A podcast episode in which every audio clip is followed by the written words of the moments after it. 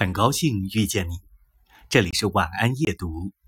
今天继续为您朗读一名自闭症儿童写的信，让我们一起来帮助自闭症儿童。时间不停的流逝，但是却没有明确的界限。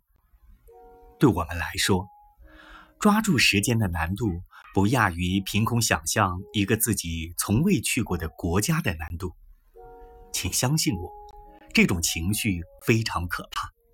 我们会惴惴不安，不知道未来我们会处在什么状况之中，以及我们会引发什么样的问题。毫不费力的就能控制自己和自己身体的人，根本就无从体验这种恐惧。对我们来说，一秒。可有地老天荒之感，而一日则可如弹指瞬间。时间只能以视觉场景的方式存在于我们的记忆中。也是因为这个原因，一秒和一日之间的区别不会太大，我们则会一直一直的担心下一刻即将发生的事情。